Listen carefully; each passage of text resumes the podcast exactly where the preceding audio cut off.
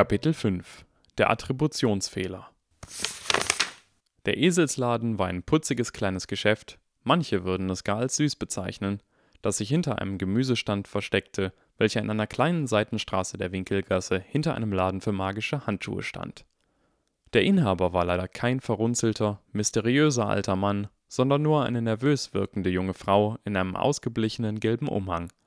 Gerade zeigte sie einen Super-Eselsfellbeutel QX31, der mit seiner dehnbaren Öffnung und einem unaufspürbaren Ausdehnungszauber beworben wurde. Der Inhalt war zwar begrenzt, aber man konnte dennoch recht große Gegenstände darin verstauen. Harry hatte darauf bestanden, zuallererst hierher zu kommen. Er hatte so sehr darauf bestanden, wie er konnte, ohne dass McGonagall Verdacht schöpfte. Denn Harry hatte etwas, das er so schnell wie möglich in diesem Beutel verstauen wollte. Nicht das Säckchen Galeonen, den er aus seinem Verlies hatte abheben dürfen, sondern all die anderen Galeonen, die er heimlich in seine Taschen geschaufelt hatte, nachdem er versehentlich in einen Haufen Goldmünzen gestolpert war. Es war tatsächlich ein Unfall gewesen, doch Harry ließ sich eine solche Gelegenheit nicht entgehen, egal wie plötzlich der Gedanke kam. Seitdem hatte Harry peinlich genau aufgepasst, das erlaubte Goldsäckchen direkt an seiner Hosentasche zu tragen, so dass alle klimpernden Geräusche aus der richtigen Richtung kamen. Doch es blieb immer noch die Frage, wie er die anderen Münzen in den Beutel befördern sollte, ohne erwischt zu werden. Denn die Goldmünzen gehörten zwar ihm, aber sie waren dennoch gestohlen. Selbst gestohlen? Auto extrahiert? Harry sah von dem Super-Eselsbeutel QX31, der vor ihm auf der Theke lag, auf. Äh, kann ich ihn ein wenig ausprobieren, um sicherzustellen, dass er mh, mm, zuverlässig funktioniert? Er machte große Augen, um eine kindliche, verspielte Unschuld auszustrahlen. Und tatsächlich, nachdem er zehnmal das Säckchen Gold in den Beutel gelegt, hineingefasst, Säckchen mit Gold, geflüstert und ihn herausgenommen hatte, ging McGonagall ein paar Schritte beiseite, um einige andere Waren im Laden zu betrachten, während der Blick der Inhaberin ihr folgte. Harry ließ das Säckchen Gold mit der linken Hand in den Beutel fallen seine rechte Hand wanderte mit einigen fest umklammerten Goldmünzen aus seiner Hosentasche, fasste in den Eselsfellbeutel, ließ die einzelnen Münzen los und holte, mit einem geflüsterten Säckchen mit Gold, die erlaubten Galeonen zurück. Dann schob er dieses Säckchen in seine linke Hand, um ihn gleich wieder in den Beutel fallen zu lassen, während Harrys rechte wieder in die Hosentasche glitt. McGonagall sah einmal zu ihm herüber, aber Harry schaffte es, nicht zu erstarren oder auch nur verdächtig zu zucken, Daher schien sie nichts bemerkt zu haben. Andererseits konnte man sich bei Erwachsenen, die einen Sinn für Humor hatten, nie ganz sicher sein. Nach drei Wiederholungen war Harry schließlich fertig. Er hatte wohl etwa 30 Galeonen von seinem eigenen Vermögen gestohlen. Harry erhob sich, wischte etwas Schweiß von seiner Stirn und atmete tief aus. Ich hätte gern diesen Beutel, um 15 Galeonen ärmer, jedoch nun um einen Super-Eselsfellbeutel QX31 reicher, verließen McGonagall und Harry das Geschäft. Die Tür formte eine Hand und winkte ihnen hinterher, wobei sie ihren Arm in einem unangenehm aussehenden Winkel beugte. Und plötzlich Sind Sie wirklich Harry Potter? flüsterte der alte Mann, während eine Träne seine Wange herablief. Sie würden doch nicht lügen, nicht wahr? Es ist nur ich habe Gerüchte gehört, dass sie den Todesfluch in Wirklichkeit nicht überlebt hätten und dass deswegen nie wieder jemand von ihnen gehört hat. Wurde ihnen klar, dass McGonagalls Tarnzauber einen erfahrenen Zauberer nicht vollkommen täuschen konnte. McGonagall hatte, sobald sie die Worte Harry Potter gehört hatte, eine Hand auf Harrys Schulter gelegt und ihn eilig in eine abgelegene Seitenstraße gezogen. Der alte Mann war ihnen gefolgt, aber es schien zumindest, als ob es sonst niemand gehört hätte. Harry dachte über die Frage nach. War er wirklich Harry Potter? Ich weiß nur, was andere Leute mir erzählt haben, sagte Harry. Schließlich erinnere ich mich nicht an meine Geburt. Seine Hand strich über seine Stirn. Ich habe diese Narbe, seitdem ich mich erinnern kann, immer gehabt, und mir wurde auch immer gesagt, dass mein Name Harry Potter wäre. Aber, sagte Harry nachdenklich, wenn wir schon eine Verschwörung unterstellen, dann wüsste ich nicht, was dagegen spricht, einen anderen Zaubererweisen zu finden und im Glauben, dass er Harry Potter sei, aufzuziehen. McGonagall schlug verärgert die Hände über dem Kopf zusammen. Sie sehen fast genau wie Ihr Vater James aus, als er nach Hogwarts kam, bis auf die Augen. Die haben Sie von Ihrer Mutter Lily. und ich kann allein auf Grundlage ihrer Persönlichkeit versichern, dass sie mit der Geißel von Gryffindor verwandt sind. Sie könnten auch Teil der Verschwörung sein, bemerkte Harry. Nein, versicherte der alte Mann, ihm mit zitternder Stimme. Sie hat recht. Sie haben die Augen ihrer Mutter. Hm, zögerte Harry. Ich nehme an, Sie könnten auch ein Teil der Verschwörung sein. Es reicht, Mr. Potter, sagte McGonagall. Der alte Mann erhob seine Hand, als ob er Harry berühren wollte, aber ließ sie dann wieder fallen. Ich bin nur froh, dass Sie leben, flüsterte er. Danke, Harry Potter. Danke für das, was Sie getan haben. Ich werde Sie jetzt in Ruhe lassen. Das Klopfen seines Gehstocks entfernte sich langsam und bog aus dem Nebenweg wieder in die Winkelgasse ein. McGonagall sah sich mit ernstem und angespanntem Gesichtsausdruck um. Auch Harry sah sich automatisch um. Doch bis auf einige vertrocknete Blätter schien es um sie herum leer zu sein, und auch in der Winkelgasse waren nur vorbeispazierende Passanten zu sehen. Schließlich schien McGonagall sich zu entspannen. Das war nicht gut, sagte sie leise. Ich weiß, dass Sie das nicht gewohnt sind, Mr. Potter, aber Sie bedeuten den Menschen sehr viel. Bitte seien Sie nett zu ihnen. Harry sah auf seine Schuhe herab. Das sollten Sie nicht, sagte er mit einem bitteren Unterton. Sich Gedanken über mich machen, meine ich. Sie haben die Menschen von Sie wissen schon wem befreit, sagte McGonagall. Warum um alles in der Welt sollten Sie den Menschen egal sein? Harry sah zu McGonagall auf und seufzte. Ich nehme an, Sie können nicht viel damit anfangen, wenn ich sage, dass es sich um einen Attributionsfehler handelt. McGonagall schüttelte den Kopf. Nein, aber bitte erklären Sie es mir. Nun, sagte Harry und überlegte, wie er diese Erkenntnis der Muggelwissenschaften beschreiben könnte. Nehmen wir an, Sie kommen auf Ihre Arbeit an und sehen, wie Ihr Kollege gegen seinen Tisch tritt. Sie denken, was für ein aggressiver Kerl das doch sein muss. Ihr Kollege hingegen wurde auf dem Weg zur Arbeit von einem Fremden zur Seite geschubst und angebrüllt. Jeder wäre in der Situation wütend, denkt er sich.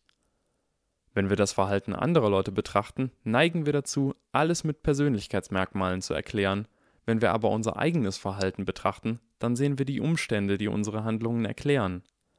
Das Verhalten eines Menschen erscheint ihm selbst vollkommen schlüssig, aber wir sehen ihre Vergangenheit nicht, wir sehen nicht, wie sie sich in anderen Situationen verhalten. Also begehen wir einen fundamentalen Attributionsfehler, indem wir Dinge mit andauernden, unveränderlichen Eigenschaften erklären, obwohl sie sich viel besser durch den Kontext erklären ließen. Es gab einige elegante Experimente, die das bestätigten, aber Harry hatte nicht vor, diese jetzt zu erklären. McGonagall zog die Augenbrauen hoch. Ich glaube, ich verstehe es, sagte sie zögerlich. Aber was hat das mit Ihnen zu tun? Harry trat hart gegen die Backsteinmauer, kraftvoll genug, dass sein Fuß ihm wehtat. Die Leute denken, dass ich sie vor Sie wissen schon wem gerettet habe, weil ich eine Art großer Krieger des Lichts bin. Der eine mit der Macht, den dunklen Lord zu besiegen, murmelte McGonagall mit einem ironischen Unterton, den Harry zu dem Zeitpunkt noch nicht verstand. Genau, sagte Harry, während Ärger und Frustration um die Vorherrschaft in seiner Stimme kämpften. Als ob ich den dunklen Lord zerstört hätte, weil ich so eine Art dauerhafte dunkle Lord-Zerstöreigenschaft habe. Ich war 15 Monate alt. Ich weiß nicht mal, was damals passiert ist. Wenn ich raten müsste, würde ich sagen, dass es etwas mit irgendwelchen ungewissen Umgebungseinflüssen zu tun hat, aber sicher nicht mit meiner Persönlichkeit. Den Leuten geht es nicht um mich, sie achten nicht einmal auf mich, sie wollen nur wegen einer schlechten Erklärung meine Hand schütteln. Harry zögerte und sah McGonagall an. Wissen Sie, was wirklich passiert ist? Ich habe mittlerweile eine Vermutung, sagte McGonagall. Zumindest seitdem ich Sie kennengelernt habe. Nämlich? Sie haben den dunklen Lord besiegt, indem sie unleidlicher als er waren und den Todesfluch überlebt, weil sie schrecklicher als der Tod selbst sind. Ha, ha, ha. Harry trat wieder gegen die Mauer. McGonagall schmunzelte. Lassen Sie uns als nächstes zu Madame Mawkins gehen. Ich glaube, Ihre Muggelkleidung könnte die Aufmerksamkeit anziehen. Unterwegs begegneten ihnen zwei weitere Gratulanten. McGonagall blieb vor der Tür von Madame Mawkins Umhänge für alle Anlässe stehen. Der Laden hatte eine äußerst langweilige Fassade, bestehend aus ziegelrotem Backstein und Glasfenstern, hinter denen normale schwarze Umhänge ausgestellt waren. Keine Umhänge, die glitzerten, ihre Form veränderten, herumwirbelten oder seltsame Strahlen aussandten, welche bis auf die Haut vordrangen und kitzelten, einfach nur schwarze Umhänge. Zumindest war das alles, was man durch die Schaufenster sehen konnte. Die Tür stand weit offen, als ob sie beweisen wollte, dass es hier nichts zu verbergen gab. Ich werde ein paar Minuten weggehen, während Sie sich Umhänge schneidern lassen, sagte McGonagall. Ist das in Ordnung? Harry nickte. Er pflegte einen leidenschaftlichen Hass gegenüber dem Kauf von Kleidung und konnte es McGonagall nicht verdenken, dass es ihr ähnlich ging. McGonagall tippte mit ihrem Zauberstab auf seinen Kopf. Madame Morkin sollte beim Anprobieren der Umhänge nicht getäuscht werden, daher hebe ich die Verschleierung auf. Ähm, sagte Harry. Das bereitete ihm einige Sorgen. Ich bin mit Madame Morkin nach Hogwarts gegangen, sagte McGonagall. Bereits damals war sie eine sehr gefasste Person. Sie würde nicht einmal blinzeln, wenn Sie wissen schon wer höchstpersönlich ihr Geschäft betreten würde. McGonagalls Stimme klang nostalgisch und sehr angetan. Madame Morkin wird sie nicht belästigen und sie wird nicht zulassen, dass irgendjemand anders sie belästigt. Wohin gehen Sie? erkundigte Harry sich. Nur für den Notfall. McGonagall sah Harry skeptisch an. Ich werde dort sein, sagte sie und deutete auf ein Gebäude auf der anderen Straßenseite, über dessen Eingangstür ein hölzernes Fässchen angebracht war, und werde mir einen Drink genehmigen, den ich dringend nötig habe. Sie werden Umhänge anprobieren, sonst nichts. Ich werde in Kürze wiederkommen und erwarte, dass Madame Morkins Geschäft immer noch an Ort und Stelle ist und in keinster Weise in Flammen steht. Madame Morkin war eine geschäftige alte Frau, die kein Wort sagte, als sie die Narbe auf Harrys Stirn sah und einer Gehilfin einen scharfen Blick zuwarf, als das Mädchen gerade den Mund aufmachte. Madame Morkin holte einige selbstmessende Maßbänder herbei und machte sich an die Arbeit. Neben Harry stand ein blasser Junge mit einem schmalen Gesicht und unglaublich coolem weißblonden Haar, der gerade die letzten Schritte dieser Prozedur durchstand. Eine der zwei Gehilfinnen inspizierte den weißhaarigen Jungen und seinen schachbrettartig gemusterten Umhang sorgfältig. Gelegentlich tippte sie mit ihrem Zauberstab auf eine Ecke des Umhangs und der Stoff zog sich zusammen oder weitete sich etwas. Hallo, sagte der Junge. Auch Hogwarts? Harry konnte sich schon denken, worauf dieses Gespräch hinauslief und beschloss in Sekundenbruchteilen, dass er jetzt genug davon hatte. Um Himmels willen, flüsterte Harry, das kann nicht sein. Er machte große Augen. Sie. Sie heißen, Sir. Draco Malfoy, sagte Draco Malfoy leicht irritiert. Sie sind es, Draco Malfoy. Ich. Ich hätte nie gedacht, dass mir jemals diese Ehre zuteil würde, Sir. Harry wünschte, er könnte jetzt einige Tränen aus den Augen drücken. Normalerweise fingen die Leute ungefähr in diesem Moment an zu weinen. Oh, sagte Draco, der immer noch verwirrt klang. Dann breitete sich ein selbstgefälliges Lächeln auf seinem Gesicht aus. Es tut gut, jemanden zu treffen, der weiß, wo er hingehört. Eine Gehilfin, die Harry bereits erkannt hatte, erstickte ihr Kichern. Harry plapperte weiter. Es ist so eine Freude, Sie zu sehen, Mr. Malfoy. So eine unglaubliche Freude. Und im selben Jahr wie Sie in Hogwarts anzufangen. Mein Herz blüht auf. Ups. Der letzte Satz hatte sich etwas seltsam angehört, als ob er Draco anbaggern wollte oder so. Auch mein Herz erfreut es zu sehen, dass ich erwarten kann, mit dem der Familie Malfoy zustehenden Respekt behandelt zu werden, erwiderte der andere Junge, begleitet von einem Lächeln, wie es der höchste aller Könige dem niedrigsten seiner Untertanen widmen würde, wenn dieser Untertan ehrlich, obschon arm wäre. Ähm, verdammt, Harry wusste nicht, wie er fortfahren sollte.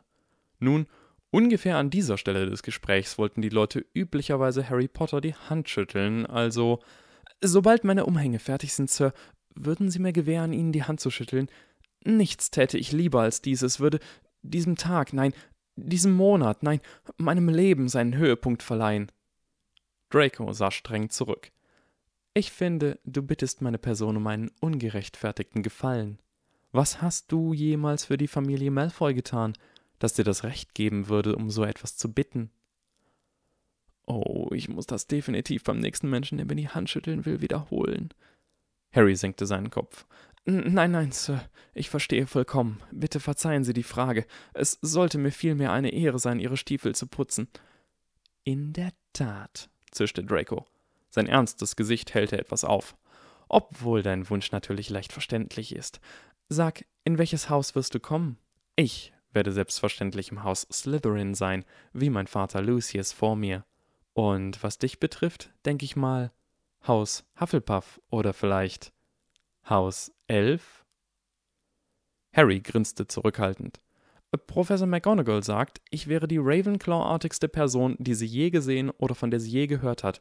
So sehr, dass Rowena selbst mir sagen würde, ich solle öfter an die frische Luft gehen, was auch immer das heißen soll, und dass ich garantiert ins Haus Ravenclaw käme, wenn der sprechende Hut nicht vor Schreck so laut aufschreit, dass wir alle taub werden. Zitat Ende. Wow, sagte Draco und klang leicht beeindruckt. Er seufzte wehmütig. Deine Schmeichelei war aber großartig. Zumindest gefiel sie mir sehr. Du würdest auch gut nach Slytherin passen. Üblicherweise kriechen die Leute so nur von meinem Vater her. Aber ich hoffe, dass die anderen Slytherins auch so schleimen, wenn ich in Hogwarts bin. Ich denke mal, das war schon ein ganz gutes Zeichen. Harry hustete. Tut mir leid, aber um ehrlich zu sein, habe ich keine Ahnung, wer du bist. Ach, komm schon, rief Draco empört aus. Warum würdest du dann sowas tun? Dracos Augen weiteten sich plötzlich, als er einen Verdacht schöpfte. Und wie kann es sein, dass du die Malfoys nicht kennst? Und was für Sachen hast du denn an? Sind deine Eltern Muggel? Zwei meiner Eltern sind tot, sagte Harry. Wenn er es so ausdrückte, versetzte es ihm einen Stich mitten ins Herz. Meine anderen zwei Eltern sind Muggel und bei denen bin ich aufgewachsen. Was? fragte Draco. Wer bist du? Harry Potter. Schön, dich kennenzulernen. Harry Potter? keuchte Draco. Der Harry. Und er brach abrupt ab. Einen Moment lang war es still. Dann, mit eifriger Begeisterung, Harry Potter? Der Harry Potter? Klasse, ich wollte dich schon immer kennenlernen. Die Gehilfin an Dracos Seite machte ein Geräusch, als ob sie erstickte, aber fuhr mit ihrer Arbeit fort und hob Dracos Arme, um ihn vorsichtig den Umhang mit Schachbrettmuster abzunehmen. Sei leise, empfahl Harry ihm. Kann ich ein Autogramm von dir haben? Nein, warte, ich will erst mal ein Foto mit dir. Hals, Maul, Hals, Maul, Hals, Maul. Es ist so eine Freude, dich zu treffen. Geh in Flammen auf und stirb. Aber du bist Harry Potter, der ruhmreiche Retter der Zaubererwelt, Bezwinger des dunklen Lords. Harry Potter, jedermanns Held. Wenn ich groß bin, wollte ich immer so werden wie du, damit ich auch dunkle Lords besiegen. Draco brach mitten im Satz ab. Sein Gesicht erstarrte schockiert. Groß, weißhaarig, mit kühler Eleganz und in schwarzem Umhang von feinster Qualität. In einer Hand ein silbern besetzter Spazierstock, der zur todbringenden Waffe wurde, allein indem er in dieser Hand gehalten wurde. Die Augen überwachten den ganzen Raum mit dem leidenschaftslosen Ausdruck eines Scharfrichters, eines Mannes, für den Töten nicht schmerzhaft war, nicht einmal reizend verboten, sondern ebenso gewöhnlich wie das Atmen. Das war der Mann, der soeben durch die offene Tür hereinspaziert war. Draco, sagte der Mann in tiefer und sehr wütender Stimme, was sagst du da? Innerhalb von Sekundenbruchteilen des Mitgefühls fasste Harry einen Rettungsplan. Lucius Malfoy, keuchte Harry Potter. Der Lucius Malfoy? Eine von Madame Morkins Gehilfinnen drehte sich zur Wand. Kalte, mörderische Augen betrachteten ihn.